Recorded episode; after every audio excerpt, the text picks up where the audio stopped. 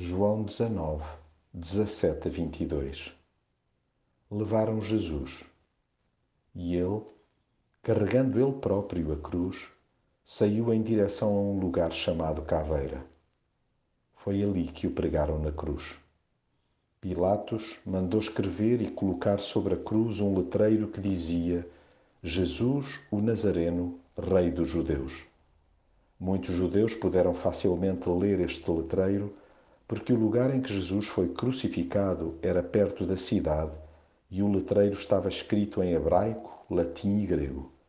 Os chefes dos sacerdotes disseram a Pilatos: Não escreva Rei dos Judeus, mas sim este homem disse: Eu sou o Rei dos Judeus. E Pilatos retorquiu: O que escrevi, escrevi. Jesus caminhou em direção à morte sozinho carregou sobre ele a cruz onde haveria de ser pregado com o único intuito de nos proporcionar o perdão. Não há paralelo na história de um tal ato de amor.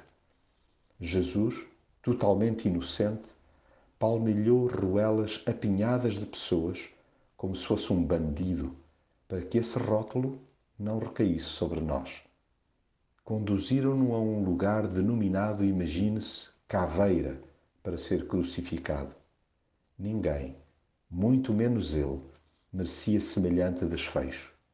Fez-se vergonha para que nós não a passássemos. Sofreu horrores enquanto o seu corpo foi perfurado e erguido no madeiro, poupando-nos da separação permanente do Pai. As atenções centraram-se nele, pois apesar de estar entre dois criminosos, surgiu por cima dele um letreiro a atestar o seu título real. Essa placa pôde ser lida por toda a gente e ainda continua bem visível nos tempos que correm. Não há quem possa reescrever essa inexplicável e doce ironia, a realeza de Jesus crucificado.